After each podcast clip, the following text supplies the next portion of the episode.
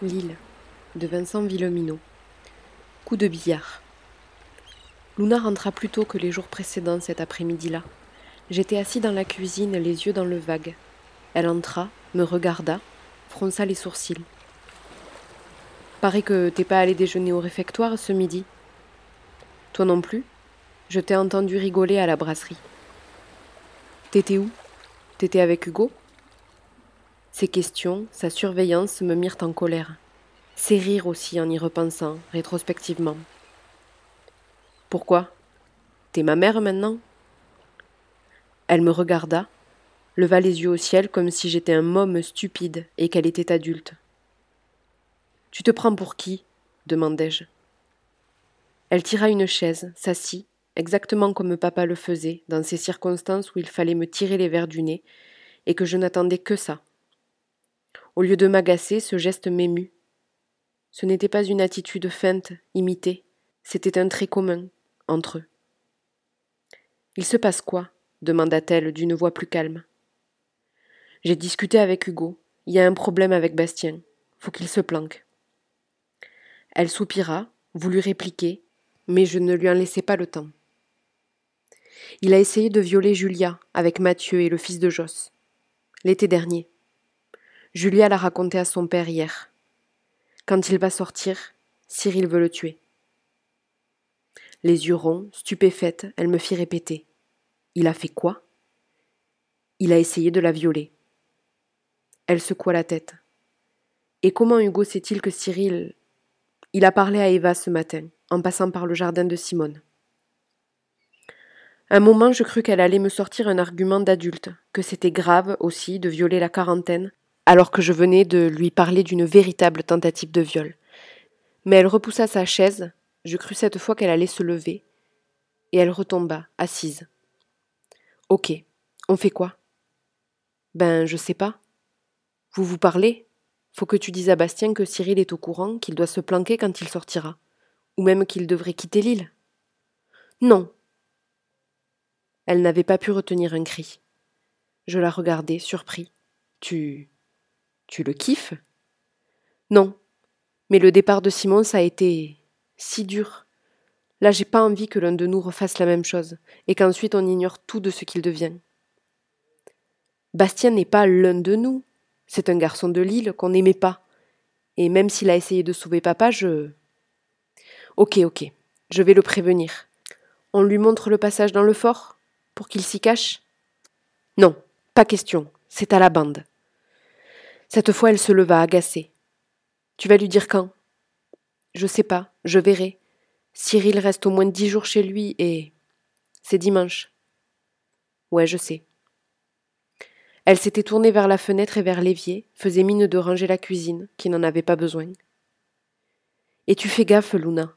Tu te retrouves pas toute seule avec lui. Tu as compris ce qu'il avait fait à Julia? Elle se retourna vivement, les yeux furieux. Les gens changent. Non, je crois pas. T'as bien vu pour Gilles. J'abordai notre deuxième problème le même soir au dîner avec Blanchette et Hugo. On avait fait une table d'ados cette fois, au bout de celle de Caro, Georges et Marie-Jeanne. Je crois que la discussion d'Hugo avec sa sœur avait ravivé son ressentiment contre Bastien. Il n'était pas question de dîner avec lui et pas question non plus de manger avec Maxence. Donc on était trois, mais c'est moi qui parlais. J'étais le nouveau capitaine, même s'il n'y avait plus de bande. On a réfléchi à ce que tu as dit à propos de la moque, dis-je à Blanche. Avec Hugo, on pense que c'est hyper dangereux de laisser son flingue à Maxence. Elle hocha la tête. Elle y avait pensé aussi. Ce qu'il faudrait, dit-elle, c'est que quelqu'un le dénonce à un membre du nouveau conseil pour qu'il l'oblige à le rendre. Pas moi, se récria Hugo à voix basse. Je suis pas une balance. Moi non plus, dis-je. C'est pas la question. La question, c'est de le récupérer. Mais si on le dit à un élu, c'est moi qu'il va soupçonner, reprit Hugo. Je suis le seul à avoir un parent dans le conseil maintenant. Ouais, c'est vrai. De temps en temps, je jetais des petits coups d'œil vers Maxence, qui dînait avec ses parents comme d'habitude. Il était parfaitement seul désormais, plus aucun copain. Mais si l'alcoolisme de Jacques avait fait le vide autour de lui, Patricia, en revanche, était plus que jamais au centre de la vie de l'île. Infirmière, gardienne des réserves à l'épicerie, membre du conseil. Il ne manquait jamais de voisins. Et s'il nie, ajouta Hugo, s'il le rend pas, le flingue? T'as une meilleure idée? demanda Blanchette. Un regard vers Bastien et ma sœur cette fois. Était-il en train de parler de Cyril, de la nécessité de se cacher? Non, peu probable. Il y avait aussi leurs nouveaux copains, Yves et Véro, Polo. Moi j'en ai une, dis-je. On pourrait faire croire à Maxence que quelqu'un connaît sa cachette, ou même mieux, lui faire croire que quelqu'un a trouvé un flingue et une combinaison quelque part sur l'île, sans le mettre en cause lui. Fatalement, il prendra peur, il ira vérifier sa cachette, pour savoir si tout est encore là. Si on ne le lâche pas d'un pouce, on saura où il les a mis. Pas mal, approuva Hugo. Et ensuite, demanda Blanche, on en fait quoi, de l'arme? Ben, je sais pas. Parce que le problème est le même avec nous. Si la moque est sur l'île, c'est pas plus sûr d'avoir un pistolet nous-mêmes que de le laisser dans les mains de Maxence. On regarda Blanchette surpris. Elle nous soupçonnait? Non, pas seulement nous, elle s'était incluse dans la phrase. Elle avait raison, on n'était sûr de personne, si vraiment la moque était sur l'île, ce dont moi je doutais. Ok, repris-je, dans ce cas on le rendra au conseil. J'irai le remettre à Bruno. Il ne veut plus entendre parler d'armes et. Oui, me coupa Blanche. Il ne veut pas, pour l'instant. Ben dans ce cas, tu veux en faire quoi? De toute façon, il y a aussi six fusils. On est sûr de. Hugo fit un geste pour désigner le réfectoire. Oui, le fait est. On était sûr de personne. On le détruit, dit Blanche décidée. Dès qu'on l'a pris, on le démonte et on jette les pièces à la mer. Un danger de moins. On se regarda avec Hugo en hésitant. Quand même, un flingue. Mais elle avait raison, bien sûr, c'était le moyen le plus sûr. On hocha la tête. D'accord, approuva-t-elle. Donc, dans ce cas, on fait courir le bruit commun pour qu'il parvienne à Maxence. Je crois qu'on pourrait faire un truc. Je jetai un nouveau coup d'œil vers ma sœur. Si on faisait courir le bruit que Bastien avait trouvé un pistolet et une combinaison, qu'il comptait s'en servir pour fuir l'île. Pourquoi Bastien? Parce que ce n'est pas notre pote. Maxence ne nous soupçonnera pas. Il se méfiera de tout le monde sauf de nous. Pas mal, répéta Hugo. Ça m'avait semblé une idée géniale sur le moment, parce que j'avais dit à Luna de pousser Bastien à fuir, et parce que Jean m'avait dit un jour Quand tu racontes des histoires, des mensonges, arrange-toi pour qu'elles soient toutes cohérentes entre elles. On fait comment pour la rumeur sur Bastien? demanda Blanche. J'en parle à ma mère? Non, on pourrait faire une lettre anonyme qu'on mettrait dans la boîte d'un membre du conseil. Ça ne servira à rien. Si les membres du conseil l'apprennent, ils vont interroger Bastien, mais Maxence n'en saura rien. Sauf si c'est Patricia, suggéra Blanchette. Patricia saura garder sa langue, dit Hugo. En revanche. Comme d'habitude, il ne finit pas sa phrase, mais il jeta un regard explicite vers la table où Maxence mangeait avec ses parents, mais aussi Yvette et Jacqueline. Et comme d'habitude, ce qu'il suggérait était parfaitement clair. Patricia saurait se taire dans un cas pareil, effectivement. Mais Jacques. En rentrant le soir, je demandai à Luna Tu lui as parlé? À Bastien? Ouais. Il me dit que c'est n'importe quoi, qu'Hugo a dû inventer ça, parce qu'il n'avait rien pu faire sur la jetée, ni lui, ni son père, et qu'il se sentait coupable. Il m'avait parlé du viol de Julia avant la mort de papa. Ok. Je vis qu'elle doutait de moi mais qu'elle ferait ce que je lui avais dit. Ensuite je sortis, rejoignis Blanche qui m'attendait pour aller à l'anse des coquilles. Pas de feu sur le fort d'aîné. On prit notre temps parce que les étoiles étaient belles et la mer noire, mouvante, inquiétante. C'était intimidant, superbe. On entendait la force de la mer, sa puissance, sa profondeur. On aurait dit qu'on était en mouvement nous aussi, sur elle, sans le repère de la côte, et qu'on allait à la dérive. Assis dans l'herbe, à l'entrée du chemin de Coupedon, je lui parlais du couteau d'Hugo. Je ne sais pas pourquoi. Peut-être parce que j'avais besoin de trahir un peu chacun de mes secrets, toutes mes inquiétudes, avec l'un de nous. Le lendemain, on mit notre plan en œuvre. Il était simple. Hugo avait confectionné une lettre anonyme, en découpant de vieux journaux trouvés près de la cheminée chez Caro. On attendit que Patricia parte faire sa tournée de soins infirmiers vers neuf heures. À cette heure-là, Jacques était à l'épicerie avec son fils. En général, Maxence sortait l'après-midi pour aller filer un coup de main à Gilbert, le cantonnier chef, qui entretenait les allées du bourg, désherbées, n'en faisait qu'à sa tête.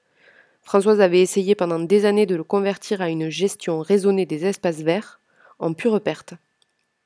Jacques, quant à lui, ne mettait plus trop le nez dehors, hors des heures de repas, sinon pour aller ruminer sur la tombe de son fils et cracher sur celle de Jen. Blanche passa en catimini, glissa l'enveloppe sous la porte. Elle était au nom du père, mais qu'importait si c'était lui ou le fils qui la décachetterait. La lettre disait Bastien a un pistolet, une combinaison et des palmes. Il veut s'enfuir. À partir de là, on se tint. Notre pari, c'était que notre ex-copain n'avait pas planqué ses trésors dans sa chambre ou ailleurs chez lui. Hugo avait déclaré forfait pour le boulot du jour avec Gérard, et Blanche séchait sa séance de lecture à la bibliothèque. On se tenait chacun à une sortie du bourg avec des jumelles.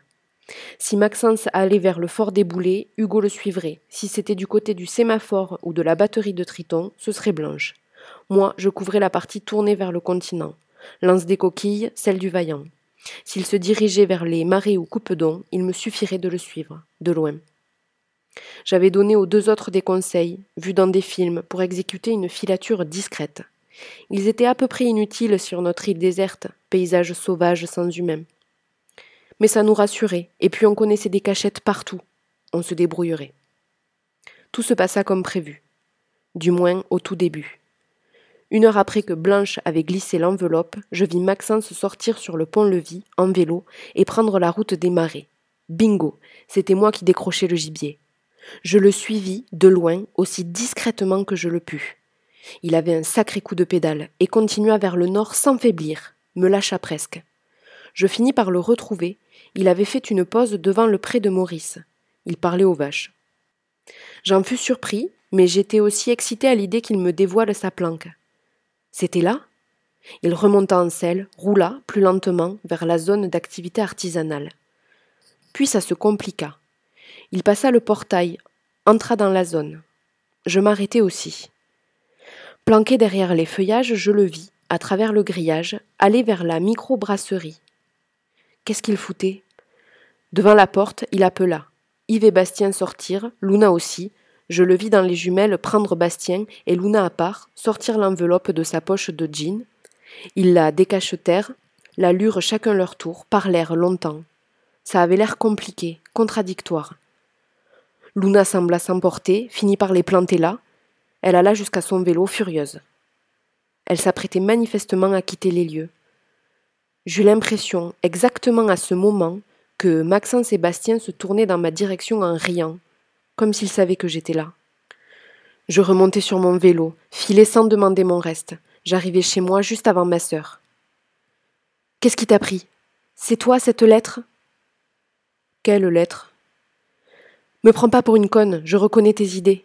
Hier tu me dis de conseiller à Bastien de se tirer, aujourd'hui tu le fais accuser de vouloir s'enfuir et d'être armé, et Maxence t'a repéré, il a vu que tu le filais tout à l'heure. Putain, mais vous jouez à quoi? Je continuais de feindre l'incompréhension, mais je sentais bien que je rougissais. Il m'a dit que je voyais bien que vous passiez votre temps à inventer des fausses accusations contre lui, parce que vous étiez jaloux. Je cessais de jouer à l'imbécile. S'il en profitait pour remettre en cause l'agression contre Julia, Luna courait des risques. Ok, j'admets c'est moi, mais cette histoire de viol, c'est vrai, je te le jure. Et là, c'était pas dirigé contre Bastien. On voulait juste pousser Maxence à nous révéler sa cachette pour pouvoir lui retirer son arme en cas d'amoc. Ben t'as réussi. Bastien m'a dit que je voyais bien que les trucs d'Hugo étaient des bobards. Il a tout expliqué à Maxence concernant Cyril, Julia, tout ça, en insistant sur le fait que c'était des mensonges. Tu vois ce que ça veut dire? Je hochai la tête. Bon sang, si Maxence en parlait à sa mère, on finirait par devoir dire la vérité sur Hugo et Eva, et ils allaient obliger Hugo à faire la quarantaine, et même nous. Et si Patricia en touchait simplement un mot à Jeanne, ça allait barder pour mon pote. Mais y a pire. Maxence a expliqué à Bastien qu'il avait intercepté la lettre anonyme, qu'il ne savait pas s'il y en avait d'autres, mais que si Bastien le voulait bien dans sa bande, il pourrait le disculper, parce que le flingue, la combi et les palmes, c'est lui qui les avait. Non, vraiment, c'était une super idée. Elle n'imaginait pas à quel point. On en paye tous les conséquences cette nuit. Enfin, Pour l'heure, surtout Hugo et Maxence. Et puis ma hanche, même si je crois que j'en mourrai pas. Et les autres, dehors.